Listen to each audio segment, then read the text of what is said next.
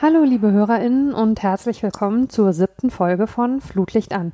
Mein Name ist Mara Pfeiffer. Online findet ihr mich auch als Wortpiratin und in diesem Podcast stelle ich euch spannende Menschen aus dem Fußball vor. Ähm, ich freue mich natürlich, dass ihr heute alle wieder dabei seid und ich freue mich auch und vor allem über meine kluge und liebe Gästin, die wunderbare Petra Tabarelli. Hallo Petra, schön, dass du da bist. Hallo Mara.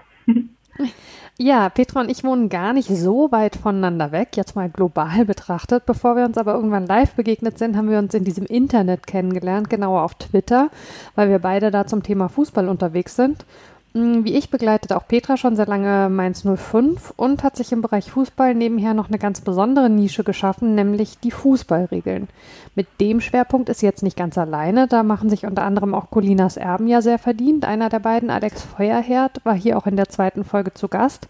Aber Petra, du beschäftigst dich ja, ich würde sagen, so intensiv wie vermutlich überhaupt niemand sonst mit der Geschichte der Fußballregeln und da auch noch mal etwas spezieller mit ihrer Entwicklung. Ähm, magst du vielleicht zu Beginn ein bisschen was darüber erzählen, wie sich der Schwerpunkt bei dir rausgebildet hat und ob dein Beruf als Historikerin ausschlaggebend dafür war oder ob das eher so zufällig ist, dass das ineinander gegriffen hat? Hm, nee, zufällig war es tatsächlich nicht. Also wie du schon sagst, ich bin Historikerin. Ähm, und arbeite als Archivarin ähm, in Teilzeit. Dann, ähm, ich leite quasi das, ich leite das Binger Stadtarchiv. Ähm, bin aber halt Fußballfan seit, seit klein auf. Also ich habe eine sehr fußballaffine Familie, ähm, wo es auch immer selbstverständlich war, dass, dass Frauen auf Fußball gucken und sich da als, äh, sich damit beschäftigen. Durfte deswegen auch schon früh äh, mitschauen, also sowohl auf dem Platz, wo mein Papa war früher Jugendtrainer, also vor meiner Geburt noch Jugendtrainer, aber ähm, war danach natürlich auch immer noch häufig bei seinem Ex-Verein. Also Ex-Verein, weil er halt den, den, den Wohnort gewechselt hat. Ähm, mhm. Ich bin, also meine Eltern sagen, wissen selber tatsächlich gar nicht, wann ich angefangen habe, Fußball zu gucken. Ähm, ich vermute mal so mit zwei Jahren habe ich es relativ regelmäßig begonnen. Ähm, ja, sehr früh eigentlich tatsächlich, aber das ist, war gar nicht irgendwie jetzt besonders tatsächlich bei mir.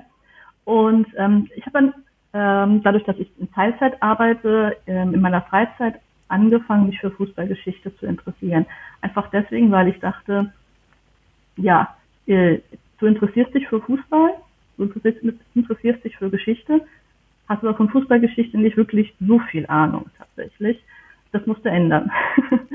Und ähm, jetzt bin ich aber jemand, der nicht unbedingt erstmal ganz viel lesen möchte und äh, ich will direkt forschen. Also ich bin, ich bezeichne mich da immer gerne als Detektivin letztendlich, die also an die Quellen selber ran möchte.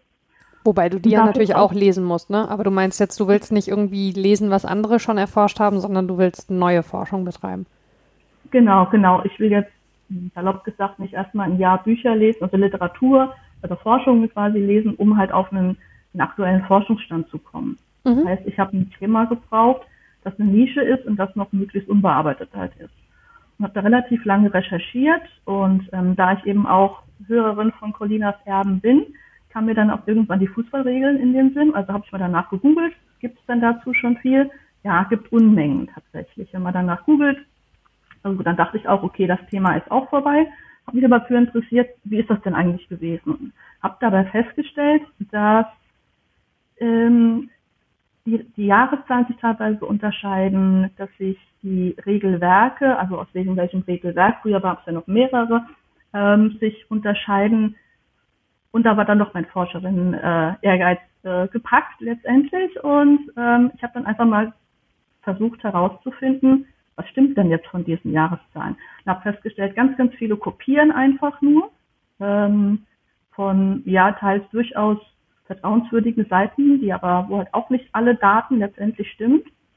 Und habe dann herausgefunden, ähm, dass das IFAB, also ähm, der International Football Association Board, die, die, die halt die Regeln ähm, beratschlagen und gegebenenfalls dann ändern, die Protokolle alle online haben, wo eben dann drin steht, was es für Vorschläge gab, was angenommen wurde, was vertagt wurde oder was auch abgelehnt wurde. Also es sind letztendlich sogar noch mehr als nur die Regeländerungen darin enthalten. Und dann habe ich mir halt ja die Mühe gemacht, das alles zu notieren und ja, damit eben quasi die, die Entwicklung der Fußballregeln zu, zu sammeln. Ist eigentlich erstaunlich, ne, dass in einem Bereich, der ja schon, ähm, ja, eigentlich, wo man eine große Akribie erwarten würde, ähm, auch weil er sehr stark zahlenbasiert ist, äh, dass du dann bei deinen ersten Recherchen so festgestellt hast, äh, wie viele Fehler da in bisherigen Artikeln und Aufzeichnungen bestehen. War das was, ähm, ja, wo du auch so ein bisschen dann den Anspruch hattest, dass quasi ähm, künftig du so als Quelle vielleicht äh, herangezogen wirst, also dass man weiß, okay, wenn ich jetzt drei verschiedene Zahlen zu einer bestimmten Geschichte finde und ich möchte mir sicher sein, dass ich die richtige habe, dann schaue ich eben bei dir vorbei?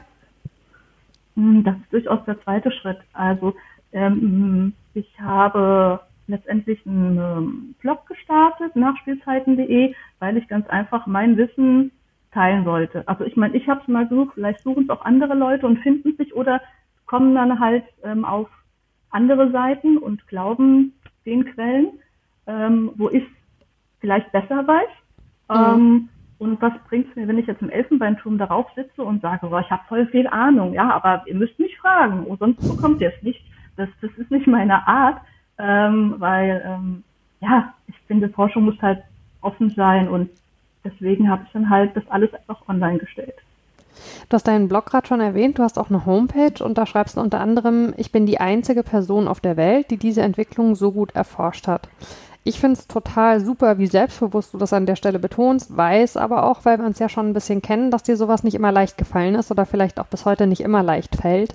Ähm, was würdest du denn sagen, wie hast du es geschafft, das Selbstverständnis so zu entwickeln und wann hast du angefangen, das auch so zu formulieren? Einfach ganz selbstbewusst zu sagen, hey, hier bin ich die Messlatte fertig. Also tatsächlich ähm, habe ich das jetzt gar nicht so für mich beschlossen. Ähm, vor gut zwei Jahren, ja, es war März 2019, ähm, das IFAB selbst hat auch einen ähm, Internet-Account oder auch einen Twitter-Account, nicht Internet-Account, ein Twitter-Account, wo ab und zu eben historische Daten eben veröffentlicht wurden. Also vor äh, Jahreszahl XY, das und das wurde geändert. Und ich ahnst schon, was das ist. Äh, das war natürlich die falsche Jahreszahl. Und ich habe dann halt hingeschrieben, ähm, IFAB, nee, das stimmt nicht. Das war dann und dann. Guck mal hier in eure Protokolle äh, war quasi Wahnsinn, dass, dass, dass ihr das nicht letztendlich wisst. Ist tatsächlich, und, oder? Ich meine, es sind ihre eigenen. Regeln und äh, letztlich musst du sie irgendwie auf einen Fehler hinweisen. Okay, und dann? Anderthalb Monate später habe ich eine DM vom iFab in meinem ja, DM-Fach. Also DMs sind quasi also Direct Messages, also ähm, quasi Privatnachrichten gehabt. Auf Twitter mir, haben die dich kontaktiert? Ja, ja, tatsächlich über Twitter äh, ach du Scheiße, jetzt hm, hast vielleicht doch einen Ton vergriffen, vielleicht hättest du doch nicht jetzt äh, das so halt mit den Augen rollen müssen und so weiter. Und hatte eine sehr, sehr liebe DM vom äh, Lukas Gut ähm, in, in meinem Postfach. Lukas Gut ist ähm, der Secretary oder auch CEO vom, vom IFAB.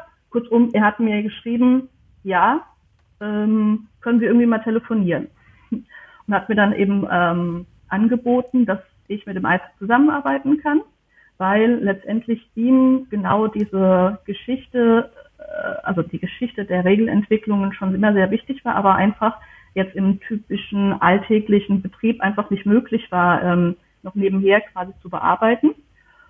Und jetzt hat er Nachspielzeiten angeguckt und festgestellt, ja, das, was ich eigentlich wollte, das ist da ja schon quasi.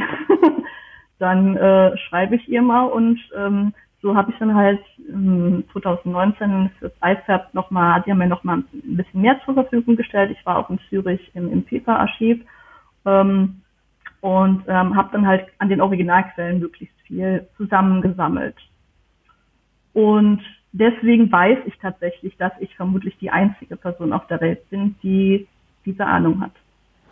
Ja. Also ich ähm, habe mir quasi nicht ne, selber gesagt, sondern ich habe quasi gesagt bekommen, aber ähm, wenn das äh, von, von jemandem vom IFAB kommt, da habe ich dann halt gesagt, okay, ähm, du kannst dem glauben. das ist jetzt aber schon fast wieder ein bisschen lustig, weil es ist ja beinahe eine Rolle rückwärts zu sagen, ja, nein, ähm, ich habe das ja gar nicht über mich selber gesagt, ich habe das ja erst angenommen, mhm. als das andere über mich gesagt haben. Was ich ja also ähm, spannend und gut finde, ist ähm, sowas dann tatsächlich auch auf diese Art und Weise zu formulieren. Ich glaube nämlich, ja. Ähm, dass äh, gerade bei, bei Frauen im Fußball äh, da in bestimmten Bereichen äh, so das äh, Imposter-Syndrom auch ganz gerne mal zuschlägt. Ähm, das wäre sowieso der nächste Punkt, auf den ich dich ansprechen wollen würde. Fußball ist ja nach wie vor eine sehr männlich dominierte Sphäre. Gerade Regelkunde würde ich sogar sagen, nochmal speziell. Ähm, da gilt es einigen Männern ja nach wie vor als super witzig, Frauen dazu aufzufordern, sie sollen nochmal eine Abseitsposition mit, keine Ahnung, Schuhen oder Handtaschen nachstellen. Und obwohl mittlerweile ein paar mehr Journalistinnen im Sport unterwegs sind als vor einigen Jahren, ist auch die Berichterstattung in dem Bereich sehr männlich dominiert. Für Geschichte gilt das alles im Prinzip genauso. Das heißt, du bewegst dich in einer Schnittmenge aus mehreren Bereichen, die im Prinzip alle sehr stark männlich dominiert sind. Hast du das Gefühl, du musst dich da als Frau ganz besonders beweisen, um ernst genommen zu werden? Mm, ähm, ich glaube, ähm, ich bräuchte es nicht, aber ich mache es automatisch. Okay. Ähm, ich äh, habe tatsächlich häufig immer, dass das den Drang nicht, ähm, nicht zu rechtfertigen, sondern meine Kompetenz zu zeigen. Ähm, auch wenn das wahrscheinlich gar nicht unbedingt nötig wäre. Aber ich habe es einfach so gelernt, dass ich, ich muss als Frau erstmal zeigen, okay, ich habe Kompetenz, ich habe hier und hier die Ahnung und dann stehen mir die Türen offen oder werde ich zumindest reingelassen. Ähm, glaube, oder manchmal bekommt man tatsächlich auch die Rückmeldung nach dem Motto, du brauchst dich da jetzt gar nicht zu rechtfertigen. Ich finde das voll cool, dass du das machst. Äh, ist, ist super. Äh, du musst jetzt nicht erstmal äh, die Abseitsregel und vor allem auch erstmal die äh, Entwicklung der Abseitsregel dann äh, referieren, bevor ich äh, dir glaube, dass, dass du gut bist. Ne? Aber ja. ich habe diesen inneren Drang, den habe ich noch nicht ganz abgelegt. Aber der Aber ich lerne es, ich lerne es tatsächlich. Das ist auf jeden Fall äh, gut, finde ich. Aber dieser innere Drang kommt ja wahrscheinlich genau daher, ne? dass ähm, eben äh, in diesem Bereich nach wie vor ja die Frauen im Prinzip an einer Hand abzählbar sind und äh, dass, dass dieser ja dieses Gefühl, sich da erstmal beweisen zu müssen, wo andere sich vielleicht einfach hinhocken und von Anfang an irgendwie so ernst genommen werden. Also das, das würde ich sagen, hat ja auf jeden Fall eine sehr stark äh, gesellschaftlich vorgeprägte Komponente, oder? Absolut, ja. ja. Und ähm, da kann ich mich auch nicht, also doch natürlich kann ich mich dagegen wehren, um Gottes Willen, ich sollte mich auch dagegen wehren, aber ähm, ich bin noch nicht ganz aus dem Muster draußen. Muss ich ehrlich zugeben.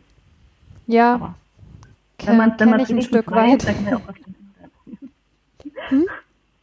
Ich habe nur gesagt, wenn man es wenigstens schon mal weiß, dann kann man es auch ändern. Also das ist ja, ne, wenn man sagt, okay, ich weiß, ich stecke da noch in den Strukturen drin, aber ähm, ich möchte es gerne ändern und dann funktioniert das auch viel eher als, ja, wenn man es nicht weiß. Das stimmt natürlich. Ähm, man pappt sich so ein Label ja nicht selber auf und wir haben ja gerade schon drüber gesprochen, dass es äh, dir auch leichter fällt, sowas anzunehmen, wenn es von außen kommt. Aber mm, würdest du oder könntest du dich damit identifizieren, wenn ich jetzt sagen würde, aus meiner Sicht bist du da in dem Bereich auf jeden Fall auch eine Vorreiterin? Ähm, ja, bin ich. Bin ich. Also ich brauchte den Anschub quasi von außen, um dann zu erkennen, äh, ja, ich bin es wirklich. Das ist jetzt kein, kein, keine, keine Überheblichkeit, aber tatsächlich ist es ja Imposter-Syndrom. Äh, ne? Mhm. Ähm, das ist keine Überheblichkeit von mir, mich jetzt als solche äh, darzustellen, sondern es ist wirklich so. Und mittlerweile freut mich das sehr und ähm, ja, die Wahrnehmung hat auf jeden Fall auch von außen ganz stark zugenommen. Ne? Also, dass Leute mhm. dich zu diesem Thema ansprechen. Ähm, ist das was, was der Selbstwahrnehmung vielleicht, äh, du hast diesen Schub angesprochen, auch nochmal geholfen hat? Also, dass du beispielsweise mittlerweile ja auch mit einer gewissen Regelmäßigkeit für Panels oder äh, ähnliche Veranstaltungen angefragt wirst, um da eben einfach auch das Wissen, was du dir erarbeitet hast, weiterzugeben? Ja, auf jeden Fall. Auf jeden Fall. Ähm, dann ist es einerseits eine Wertschätzung und andererseits auch etwas, ähm, ich ähm, brauche manchmal diesen, diesen, na, Anschub ist jetzt falsch gesagt, ähm, diese Erfahrung quasi, das zu sammeln. Mhm. Ich weiß, ich kann es, ähm, bin dann aber halt trotzdem natürlich vorher ein bisschen aufgeregt, gerade wenn es das erste Mal ist, klappt das wirklich so hm, und so weiter. Ähm, aber bisher tatsächlich waren häufig meine ähm, Befürchtungen völlig umsonst, weil ich einfach, ich glaube auch mit in der letzten Zeit gelernt habe, wenn ich so bin, wie ich bin, ähm, dann komme ich authentisch rüber. Mhm. äh, und ähm, das ist viel, viel mehr wert, als wenn ich jetzt überlege, ob ich jetzt perfekt spreche und äh, deutlich artikuliere und das auch ganz genau ähm, ausdrücke. Es ist viel, viel besser an, wenn ich einfach ich selber bin. Jetzt mal ganz konkret die Historikerin in dir angesprochen. Wenn man sich mit einem Thema beschäftigt, was, wie du ja schon erzählt hast, noch so wenig erforscht ist, wie genau gehst du denn da vor? Also wie hast du angefangen? Wie kann ich mir so einen Tag vorstellen, an dem du dir eben vornimmst, äh, in dem Bereich jetzt weiter zu arbeiten, zu forschen? Passiert da viel online? Gehst du ähm, jetzt in Corona-Zeiten wahrscheinlich eher eingeschränkt, aber im Normalfall in Archive? Wo wühlst du dich rein? Hm, jetzt speziell auf die Fußballregeln bezogen. Genau.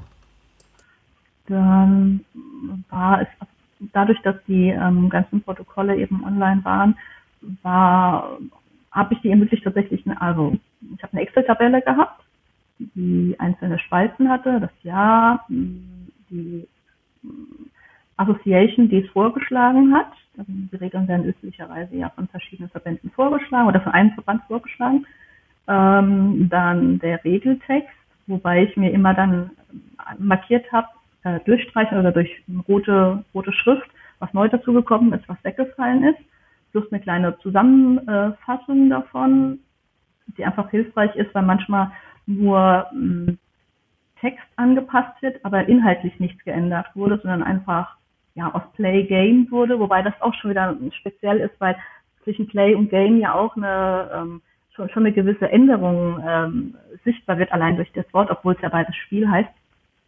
Ähm, dann, ob es akzeptiert wurde, ähm, eine Begründung für die Regeländerung, falls vorhanden, oder auch eine Bemerkung. Manchmal sind die auch entsprechend bemerkt, äh, bemerkt worden. Genau. Da äh, ist eine Anmerkung gemacht worden mit, ähm, wie viel Stimmen, zu wie viel Stimmen das angenommen wurde oder ob noch eine Diskussion stattgefunden hat. Das ist ja dann auch nochmal ganz interessant, wie sowas zustande kommt, so eine Regelentwicklung. Und ähm, ja, letztendlich habe ich dann eine Riesendatei gehabt, äh, die ich dann noch ein bisschen unterteilt habe, pro Regel ein, ein Reiterchen in Excel. Ähm, ja, und letztendlich, also meine Arbeit ist tatsächlich sehr, sehr, sehr, also man braucht eine gewisse Akribie tatsächlich das ist auch das, was ich immer wieder gesagt bekomme, dass ich äh, akribisch arbeite.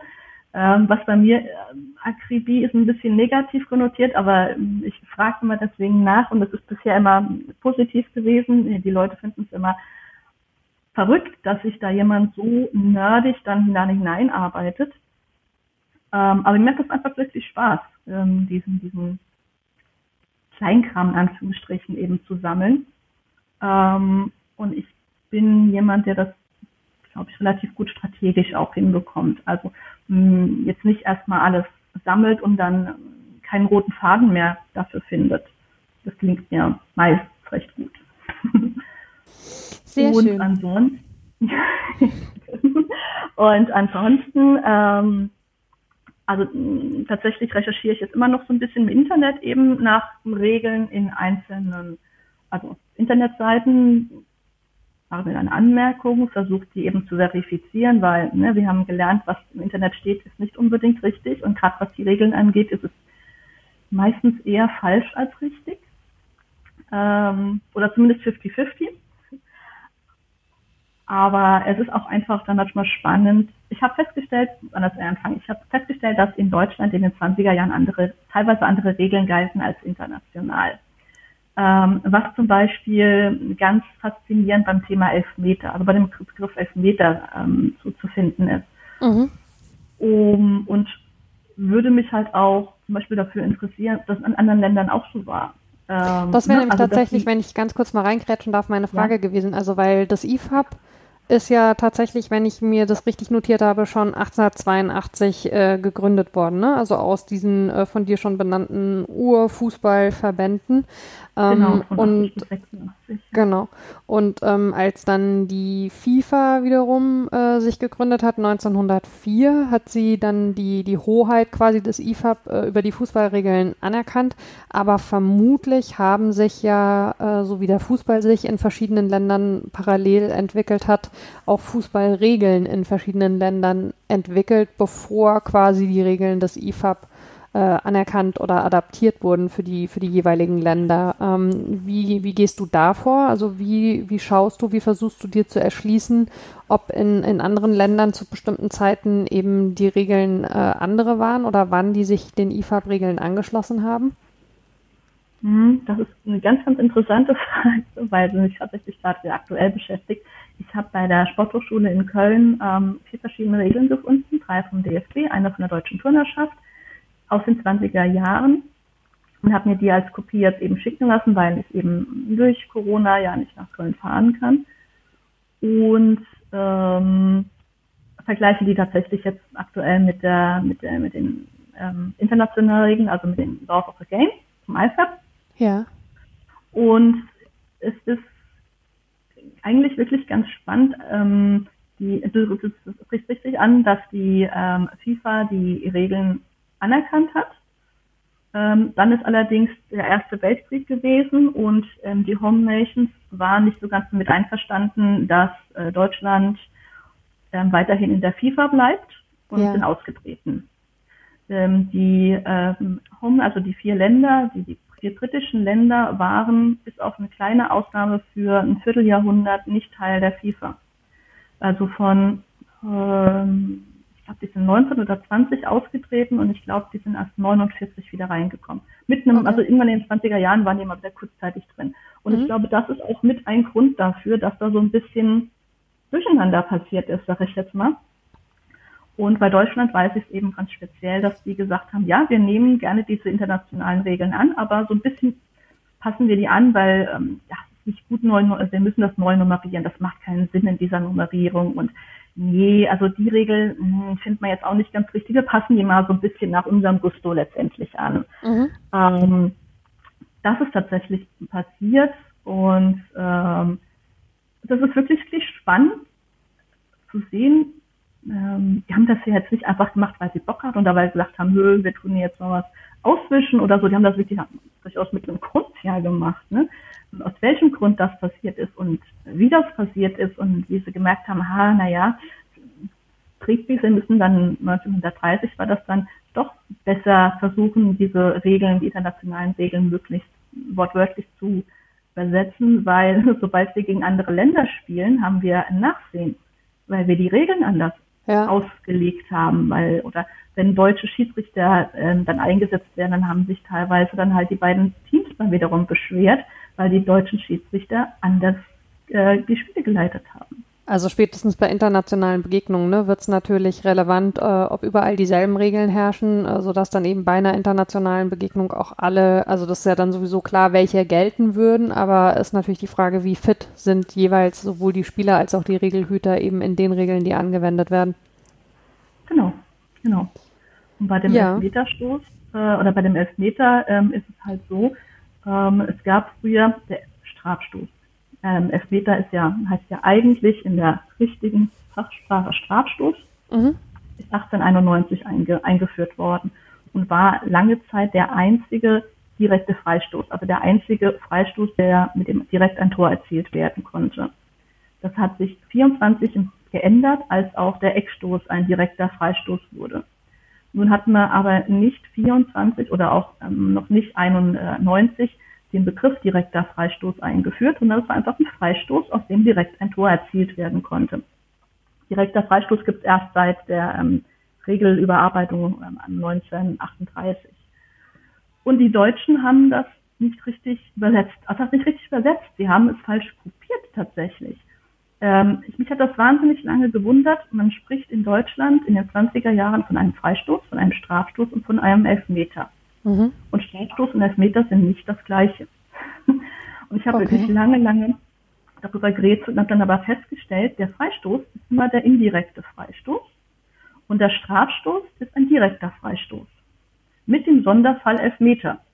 Okay. Also dadurch, dass sie den Strafstoß schon ähm, quasi ähm, falsch übernommen haben, ich habe gesagt, okay, Penalty Kick, ne, Strafstoß, genau.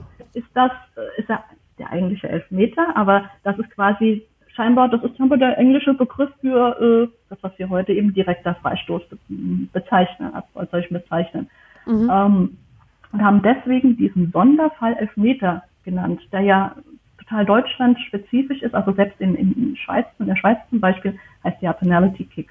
Und allein auch das Elfmeter heißt und nicht 12 Yards oder keine Ahnung, 12 Schritte, ähm, zeigt ja auch, dass es ein deutscher, also dass also ein Begriff ist, der, der für Deutschland eigentlich oder für deutschsprachige Länder eben Sinn macht. Ja. So Sachen passieren mir dann halt bei, beim Recherchieren und ähm, manche mögen jetzt darüber mit, mit, mit den Augen rollen und sagen, oh Gott, was ist das denn für, für, ein, für ein Kram eben? Muss man doch jetzt wirklich nicht wissen. Das nicht. Aber es ist wirklich, äh, also mich, ich freue mich, dass ich so ein kleines Kind, wenn ich sowas rausfinde und habe festgestellt, dass es vielen SchiedsrichterInnen genauso geht, die dann sagen, oh, das ist ja voll interessant und erzähl mal mehr und so. Und das gibt mir dann halt auch, ja, es beflügelt mich letztendlich da weiterzumachen, weil ich weiß, ich bin nicht die, die einzige Nerdin, die jetzt an ihrer Ecke hockt und äh, sowas cool findet, sondern es gibt wirklich Menschen, die, die das gerne von mir hören. Ist ja auch total nachvollziehbar, wenn man immer wieder auf dasselbe Problem quasi stößt, also dass eine Begrifflichkeit irgendwie nicht passt, wenn man das dann aufdröseln kann, dass das ein total tolles Gefühl ist und tatsächlich ist das ja auch so ein bisschen äh, was, ich würde sagen, fast popkulturelles, dass man Nerd äh, als, als so was Negatives äh, teilweise eben ansieht, aber das ist ja eigentlich totaler Quatsch. Also in dem Moment, wo ich damit meine, dass sich jemand halt äh, sehr spezifisch und intensiv mit einem Thema beschäftigt, was sollte daran negativ sein, kann ich sowieso nicht ganz nachvollziehen. Also, du positive Nerdin, ähm, was ja noch äh, ungewöhnlich oder ja, was vielleicht modern ist, würde ich mal eher sogar sagen, an deiner Interpretation der Rolle als Historikerin, wir haben es schon ein bisschen angesprochen, ist, wie intensiv du rausgehst mit deinem Wissen. Also, ähm, du teilst Dinge, die du erarbeitet hast, unter anderem auf deinem Blog, den wir schon äh, angesprochen haben, Nachspielzeiten. Du nutzt auch die sozialen Medien dafür, da kommen wir später nochmal äh, dazu, wie kreativ du das machst. Ähm, mich würde mal interessieren, war das von Anfang an für dich so Teil deines Selbstverständnisses? Weil gerade so im Forschungsbereich gibt es ja durchaus auch Leute, die lieber erstmal, ja, ich sag mal, die Tür zumachen so zu ihren Geschichten, weil sie eben sicher gehen möchten, dass es durch eine Publikation beispielsweise an einem äh, offiziellen Ort dann immer auch ihnen zugewiesen wird und so weiter. Aber diese Ängste quasi, dass dir da jemand irgendwie so was, was auch vielleicht wegnehmen könnte oder so, die hast du für mein Gefühl nie gehabt, sondern immer ein großes Bedürfnis und eine große Lust daran, das Wissen, was du dir erarbeitet hast, eben auch anderen zur Verfügung zu stellen. Mhm. Ja, tatsächlich ist das so. Äh, ich habe diese, diese, ich nenne es mal Allüren, Elfenbeinallüren, äh, nie gehabt. Für mich, also ich, ich erfreue mich ja selber daran, wenn ich äh, wenn ich offene Forschungsdaten eben finden kann. Ne? Also ich nutze sie ja auch, wenn ein Aufsatz vielleicht online ist oder ähm, ja wirklich Daten eben online sind, auf die ich mich dann eben berufen kann und meine Forschungen dann eben weiterstellen kann. Dass ich dann nicht erstmal lange suchen muss oder ähm, danach fragen muss und so weiter. Ähm, und mein, mein Opa hat immer den Satz gesagt, was du nicht willst, was man dir tut, das fügt auch keinem anderen zu. Und das ist mir sehr, sehr wichtig, der Satz. Und ja, deswegen möchte ich auch einfach äh, mein, mein Wissen teilen. Natürlich kann es jetzt sein, dass jemand das klaut in Anführungsstrichen und sagt, äh, das habe ich herausgefunden oder nennt die Quelle quasi nicht, also mich jetzt quasi. Äh, kann passieren, ähm, aber es gibt eben, ja, es, es, ich kann damit ja auch zeigen, was, was, was ich kann. Also ich bin ja eher jemand ähm, Introvertiertes, ich bin niemand, der sich jetzt auf die Bühne stellen kann und sagen, hey, ich bin voll geil, ich habe voll die Ahnung und ähm, hört mir bitte mal alle zu hier und so weiter. Das, das kann ich nicht gut. Ähm, sondern ich, für mich ist das Internet eigentlich ideal, um einfach mein Wissen schriftlich oder auch ja erzählend eben weiterzugeben. Weil ähm, ich dann nicht so das Gefühl habe, jetzt gerade jetzt im Mittelpunkt zu stehen und jetzt sofort sprechen zu müssen, sondern ich kann einfach das ins Internet reinstellen und wenn, wenn sich jemand dafür interessiert, toll. Also hier, bitteschön.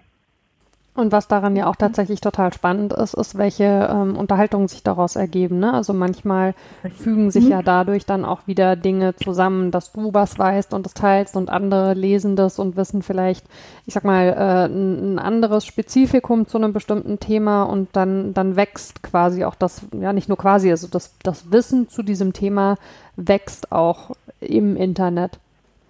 Genau, genau. Also ich mag einfach mal gerne mein Wissen teilen ähm, andere daran teilhaben zu lassen, aber eben auch durch andere zu lernen, weil ich meine, natürlich weiß ich jetzt nicht alles. Ich bin keine Schiedsrichterin, ich habe keine Ausbildung gemacht.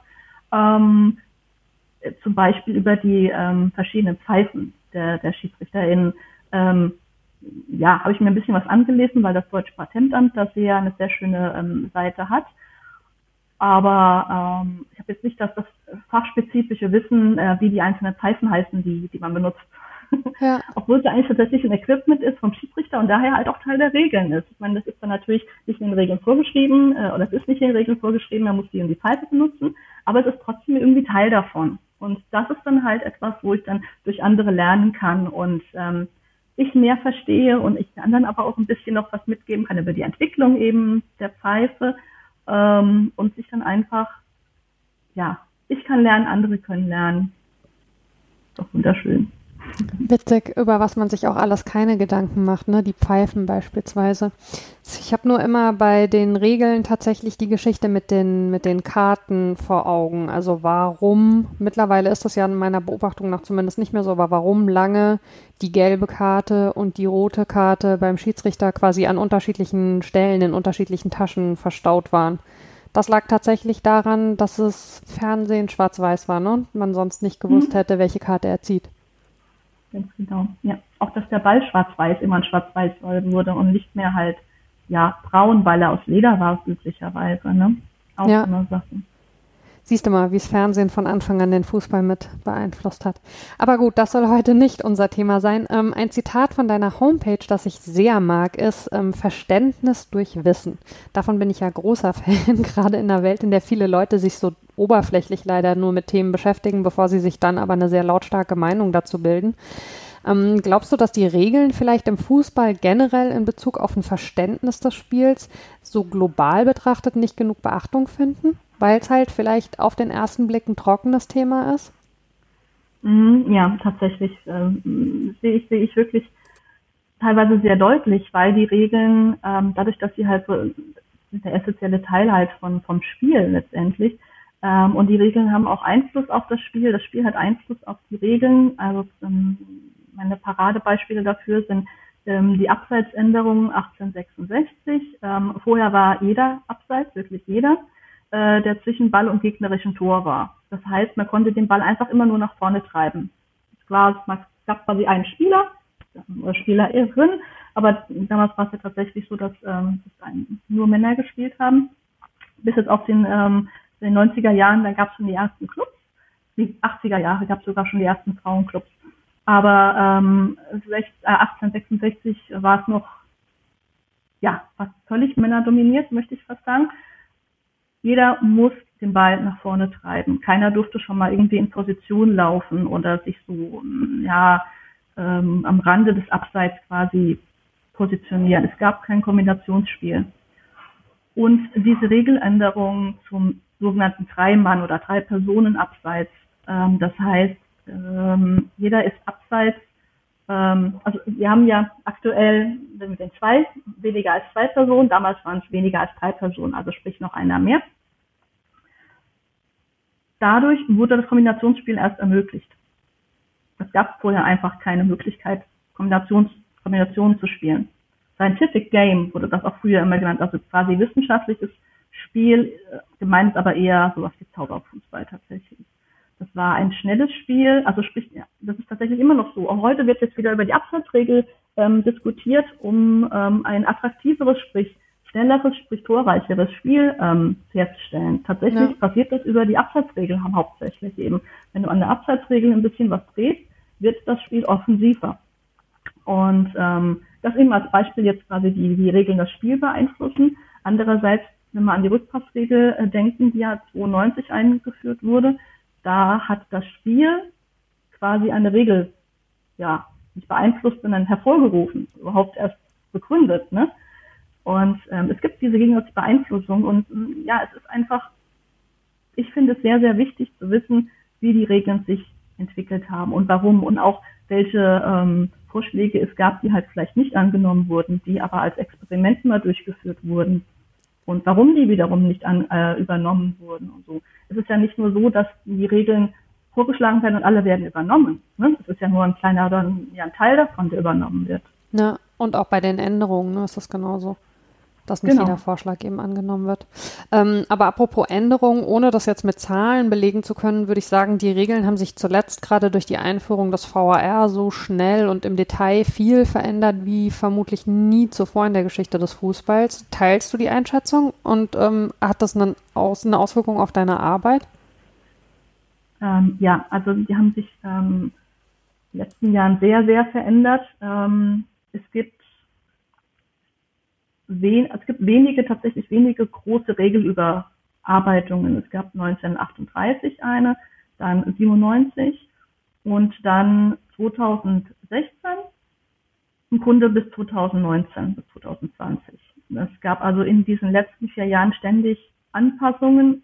Das wurde auch, also wurde im Vorhinein schon, schon so kommuniziert, dass jetzt ähm, Stück für Stück, ah nee, 2008 habe ich noch vergessen, aber ist jetzt nur am Rande, ähm, dass, dass jetzt äh, in den nächsten Jahren ähm, die Regeln Stück für Stück äh, bearbeitet werden, angepasst werden, auch sprachlich angepasst werden. Ähm, aber tatsächlich, also gerade die Einführung des VAR ist äh, eine, eine riesengroße Regeländerung, also nicht nur Regeländerung, sondern auch Spieländerung, die ich immer gerne mit dem, mit der Einführung des Schiedsrichters auf dem, auf dem Feld halt auch vergleiche. Also auch 1891. Vorher war der immer ähnlich wie beim Tennis ähm, an der Seitenlinie.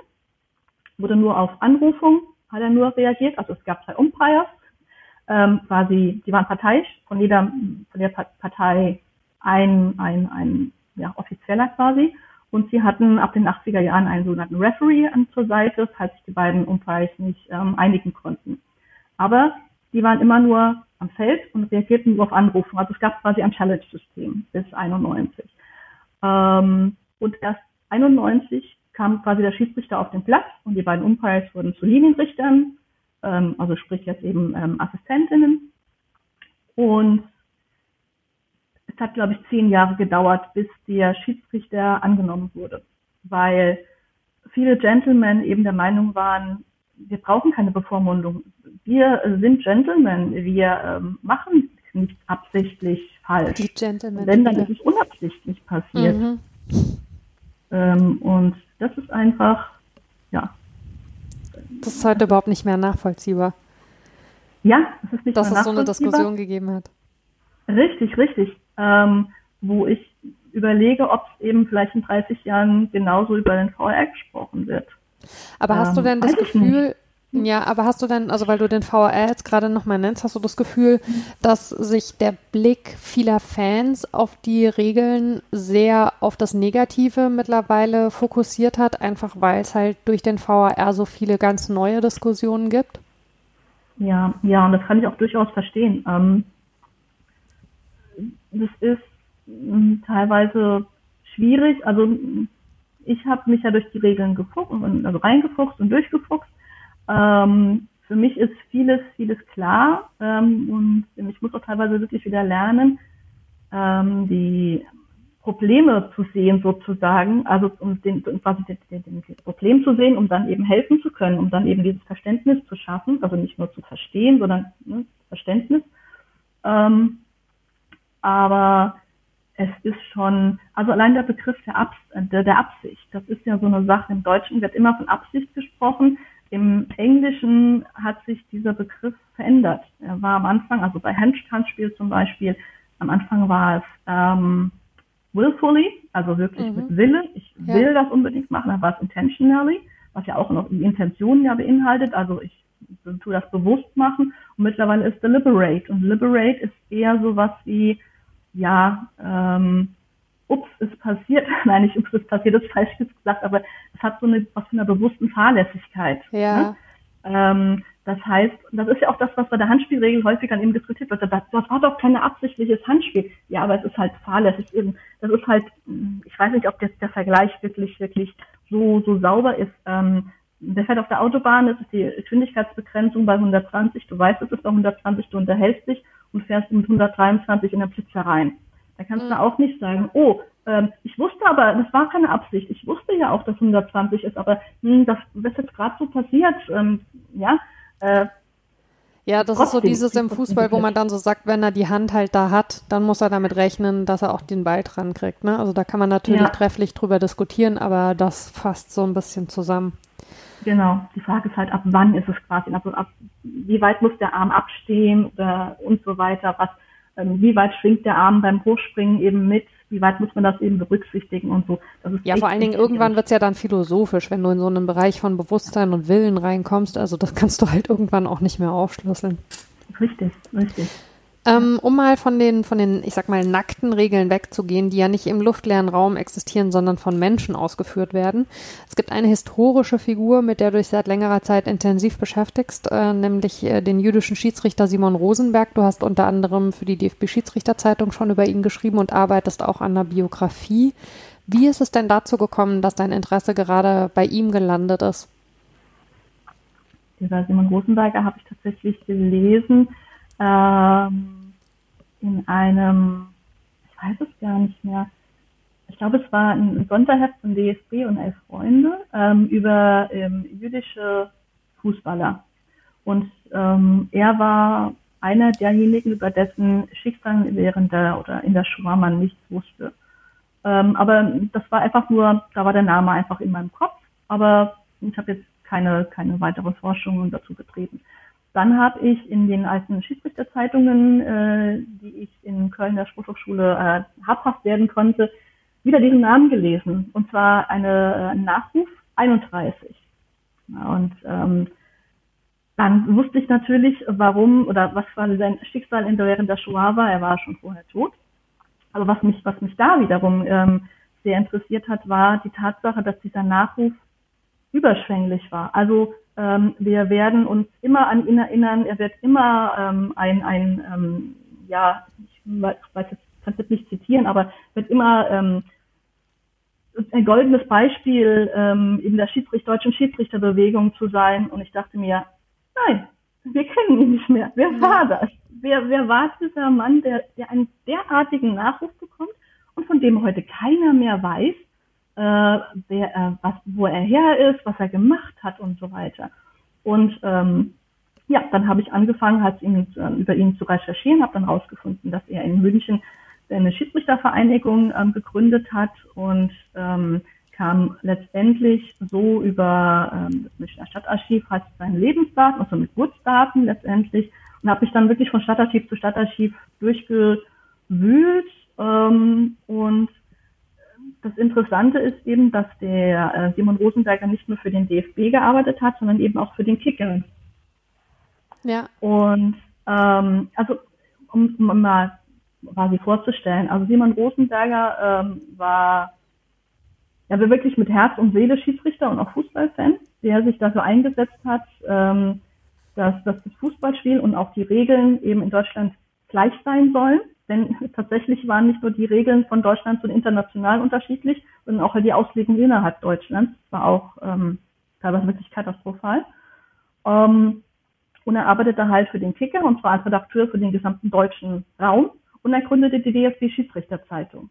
Das sind eigentlich zwei Sachen, wo jeder sagt, ja, äh, was ist denn im Grunde passiert, dass das mich an so jemanden nicht mehr erinnert? Ähm, und tatsächlich ist es so, dass es einen anderen Schiedsrichter in der Zeit gab, Karl Koppehing, der ähm, gerade in äh, während der Nazi-Zeit ähm, gewisse Karriere gemacht hat beim DFB als äh, Presse, also war für die Presse letztendlich zuständig. Und er hat auch insbesondere nach dem Krieg in den 50er Jahren ähm, quasi, er war quasi DFB-Historiker, also er hat ähm, die ganzen historischen, äh, historiografischen Sachen geschrieben und er hat den Rosenberger schlicht totgeschwiegen. Ähm, dann ist, hat, hat Rosenberger zusammen mit, mit ähm, Alvin Hofsteider, das war auch ähm, ein Schiedsrichter der 20er Jahre in Deutschland, ein Buch geschrieben, der Fußballschiedsrichter, ein, ein Buch, das quasi durch die Decke ging, obwohl es im Inflationsjahr 83, äh, 83, 23 veröffentlicht wurde. Ähm, das ist 35 noch unter Rosenberger Hofschneider erschienen, 37 unter Koppehehl Hofschneider. Ja, der Mann hat einfach ihn aus der Geschichte getickt. Umso so, wichtiger, dass du ähm, ja dich äh, dem verschrieben hast, Simon Rosenberger, ich habe vorhin Rosenberg gesagt, pardon, ähm, wieder einer breiteren Masse zugänglich zu machen. Äh, du hast äh, im Laufe deiner Recherche ähm, auch Nachkommen von ihm äh, äh, kontaktiert und hattest dabei tatsächlich auch Erfolg.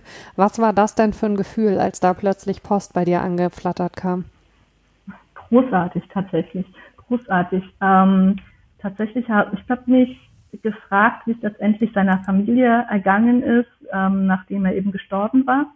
Habe sie auch dann Stück für Stück äh, letztes Jahr äh, recherchieren können und ähm, über das Meldearchiv war auch dann entsprechend geschildert, dass ich ähm, natürlich weiß, dass das jetzt mh, hm, vielleicht nicht, ja, ich weiß, ich weiß gar nicht mal, ob, ob ich jetzt die Daten wirklich haben kann von den Nachkommen, weil es gibt ja auch diesen Datenschutz letztendlich. Aber ich würde halt wirklich gerne die Menschen kontaktieren und fragen, wisst ihr, wer euer Opa, Uropa war? Und habt ihr vielleicht noch Dokumente von ihm? Und ähm, so kam ich tatsächlich an, an eine Adresse ähm, und habe demjenigen geschrieben. Es war letztendlich nur der Halbbruder, also es war quasi kein Nachkomme von, von, ähm, von Simon Rosenberger. Aber der hat es halt wiederum seinem ja, Halbbruder gegeben ähm, der der Sohn von Simon Rosenberger ältester Tochter ist und hat mich angerufen. Tatsächlich. Äh, ich weiß noch, ich war im Büro, ich war gerade am, am Zusammenpacken, um Feierabend zu machen. Und dann bekomme ich einen, einen Anruf und es spricht jemand im bayerischen Dialekt. Und ich wusste sofort, was was ist. Und äh, ja, war großartig. Also ich glaube, wir haben eine halbe Stunde dann, äh, vielleicht 20 Minuten lang miteinander geschwätzt.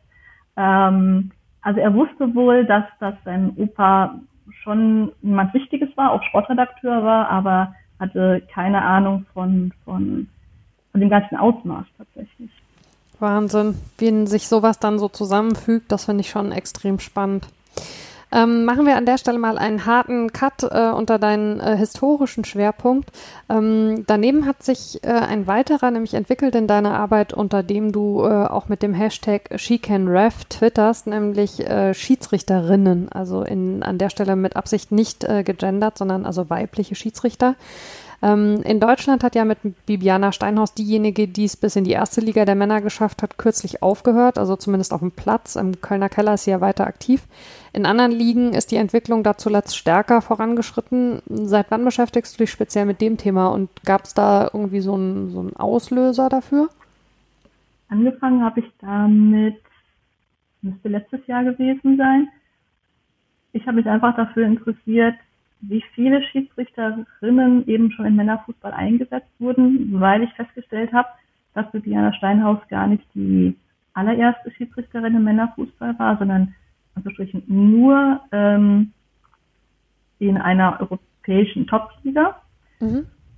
Ähm, und habe also ich habe auch festgestellt, eben es gab eine Schweizerin, ähm, Petignon, die schon ja vor einigen Jahren ähm, damals nur UEFA Cup Spiele geleitet hat, Männer UEFA Cup Spiele geleitet hat und dachte mir, ähm, ja, aber wieso weiß man, oder wieso weiß ich davon jetzt ja quasi nichts? Äh, wieso habe ich den Namen noch nie gehört? Und habe einfach angefangen mal zu recherchieren.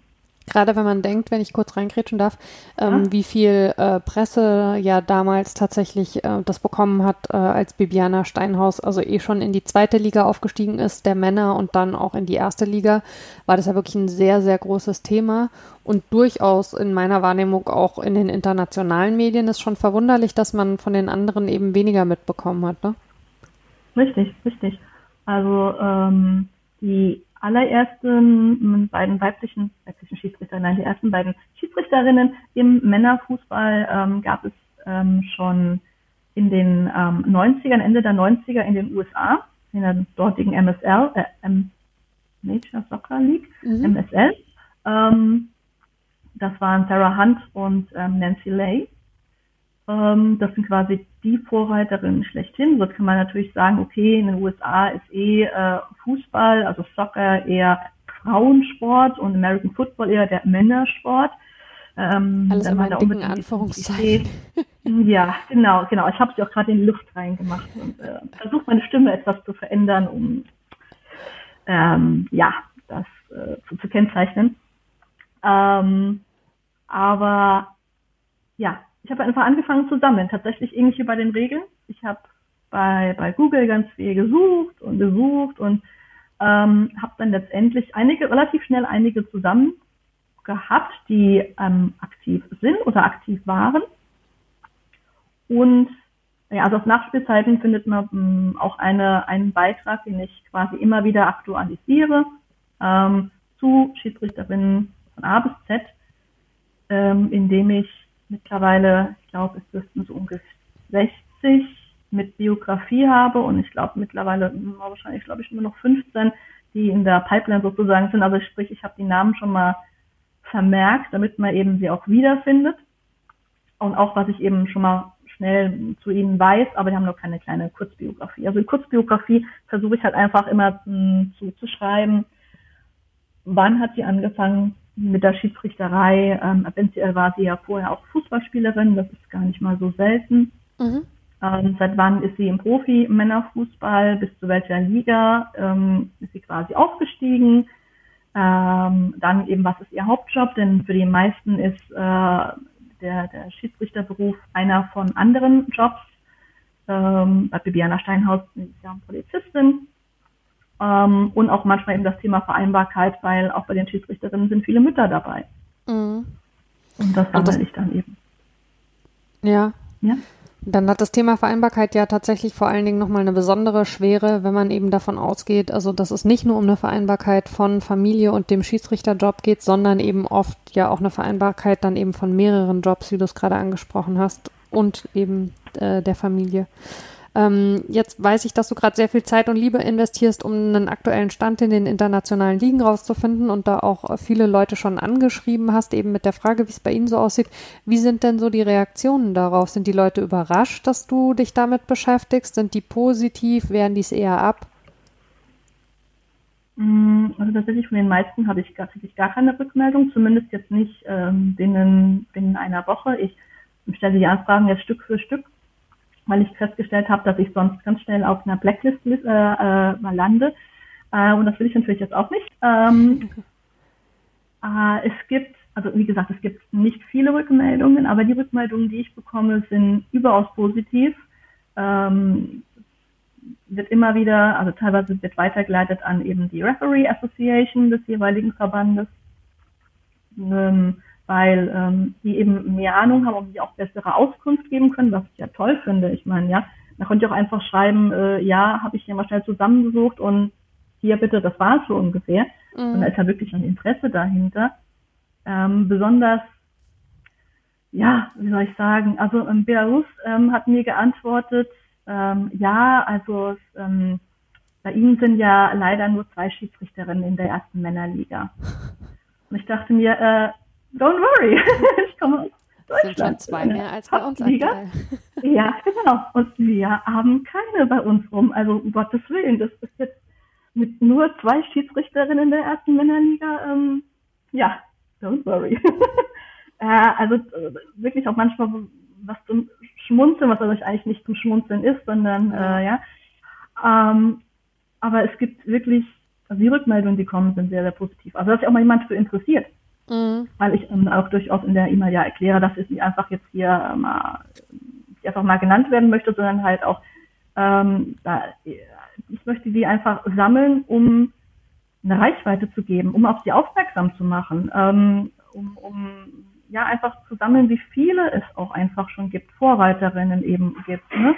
Und auch was sie, ähm, worin sie Vorreiterin waren, ist Stefanie Frappar mit der Champions League jetzt eben oder ähm, Katharina Monsul aus der Ukraine mit ihrem äh, weiblichen Team, die jetzt ja nicht nur in der Ukraine in, in der Premier League, Premier League, Premier Liga, ähm, in der ersten Liga ähm, Spiele bestreitet, sondern eben ähm, U21 Länderspiele, in der Nations League waren sie schon, sie waren schon in der Europa League jetzt letzten äh, Dezember.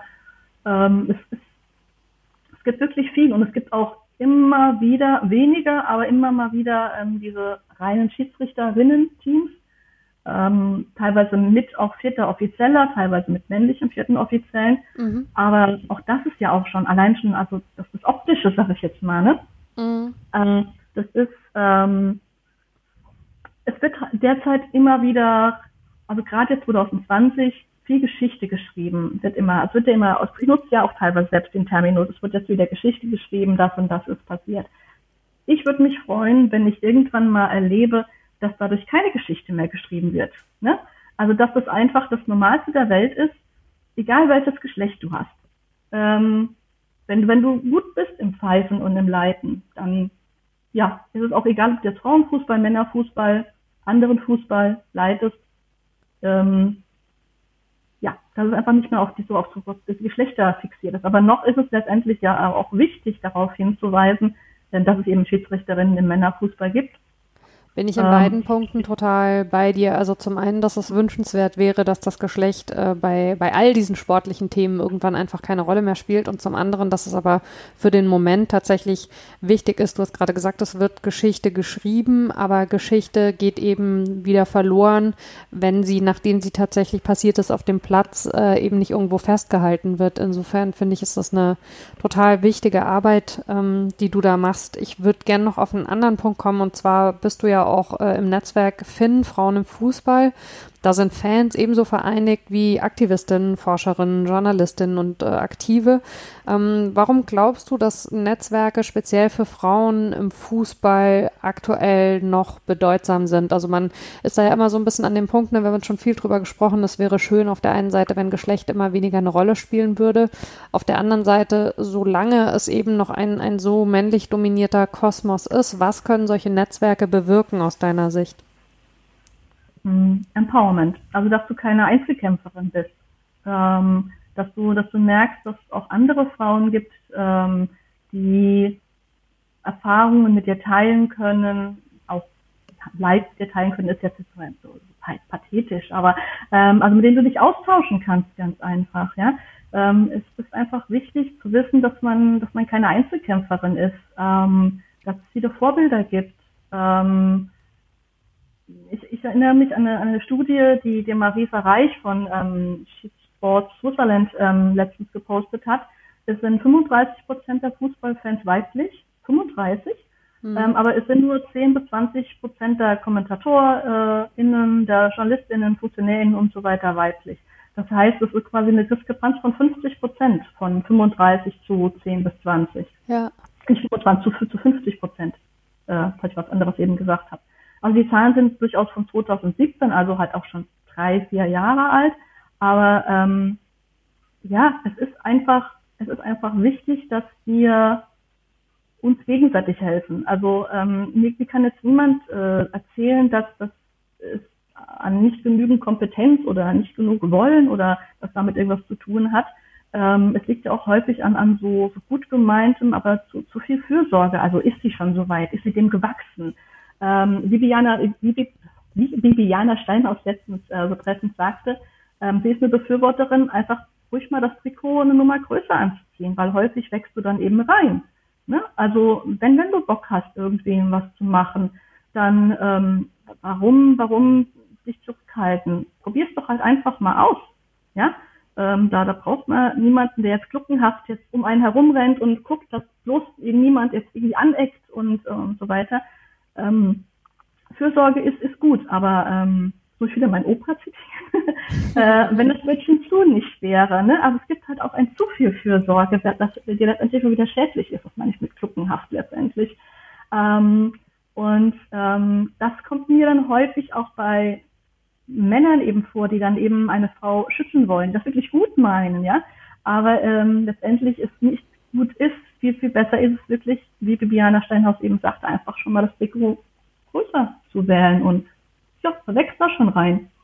Ja, das zumal schon. ich bei dem, also ich finde das sehr wohlwollend zu sagen, es geht da darum, jemanden schützen zu wollen. Ich glaube, oft äh, hat es tatsächlich auch was mit, ja, mit einer Macht zu tun, die man nicht äh, loslassen möchte und ähm, mit einem der Meinung sein, man könne selber eine bestimmte Sache besser beurteilen als die Person, um die es geht. Also ich finde, dass da mehr reinspielt ähm, als die Frage, ob jemand da geschützt werden soll oder nicht, sondern äh, oft geht es eben tatsächlich auch um, um sowas Grabenkämpfiges.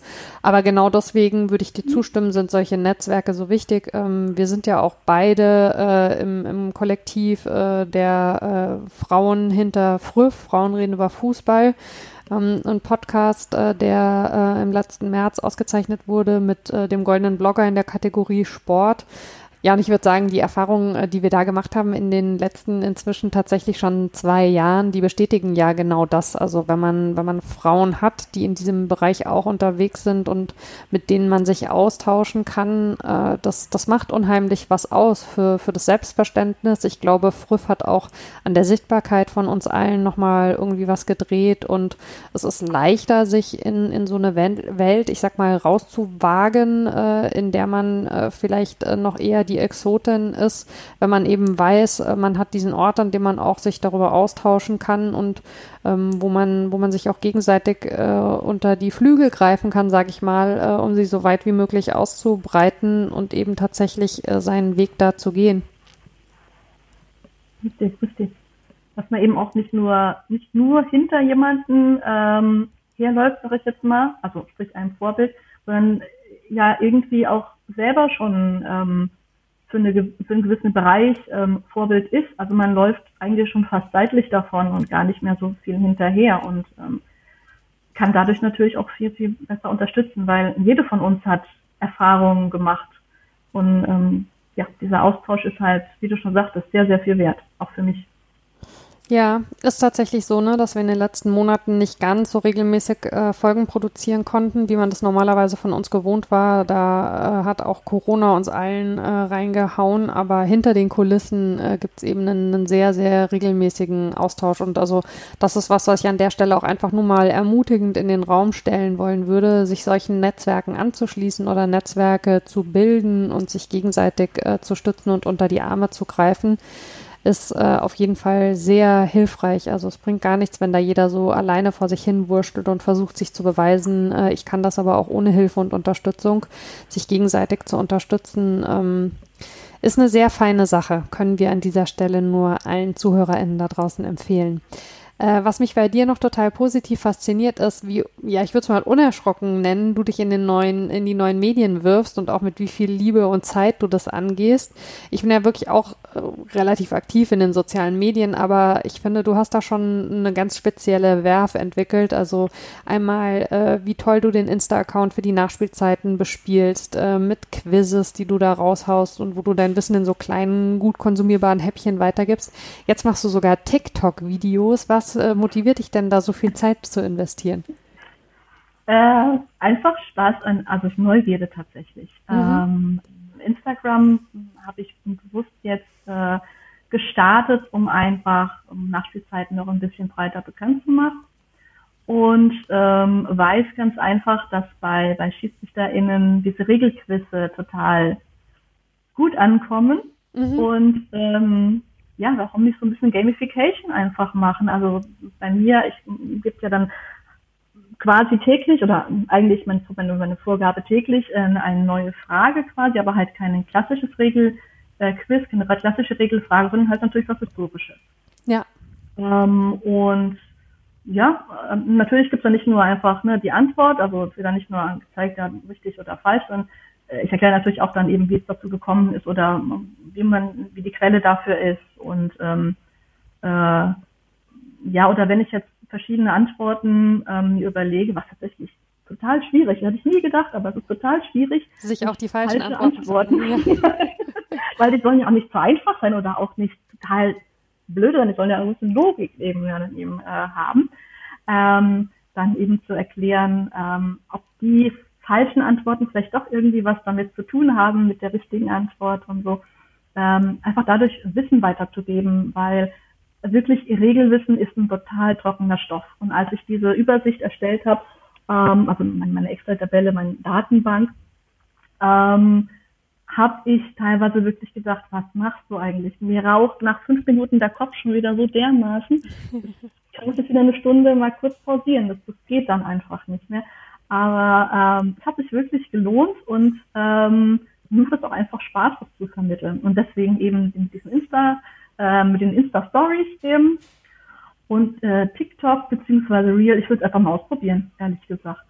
Ähm, also das ist äh, ja, wie soll ich sagen, ich habe mir vorher ein bisschen was angeguckt, was man dann eben so machen kann und äh, was mir auch persönlich gut gefällt. Ähm, also ich mache jetzt keine Schmink Schminkvideos und so weiter, weil hat ja auch mit Regeln jetzt wenig zu tun, aber äh, bin ich auch jetzt äh, wirklich nicht diejenige, die da Tipps geben sollte. Ähm, aber ja, ich will mal ausprobieren. Und es tatsächlich äh, es macht Spaß.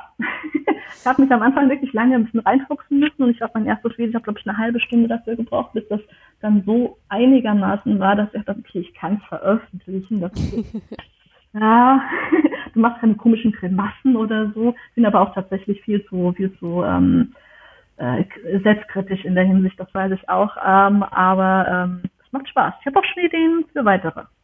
Sehr ja. schön. Ich sag's mal so, ähm, wir können alle sehr froh sein, dass du dir so viel Zeit nimmst.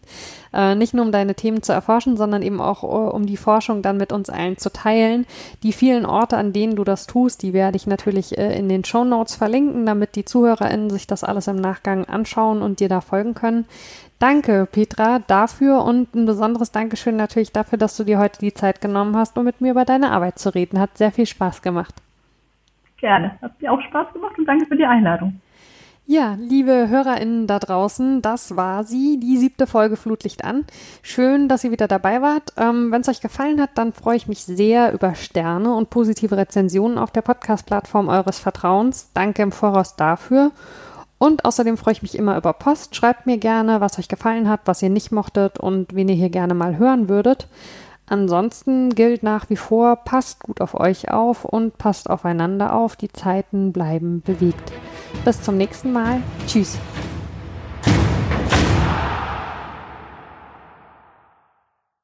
Schatz, ich bin neu verliebt. Was? Da drüben. Das ist er. Aber das ist ein Auto. Ja, eben. Mit ihm habe ich alles richtig gemacht. Wunschauto einfach kaufen, verkaufen oder leasen. Bei Autoscout24. Alles richtig gemacht.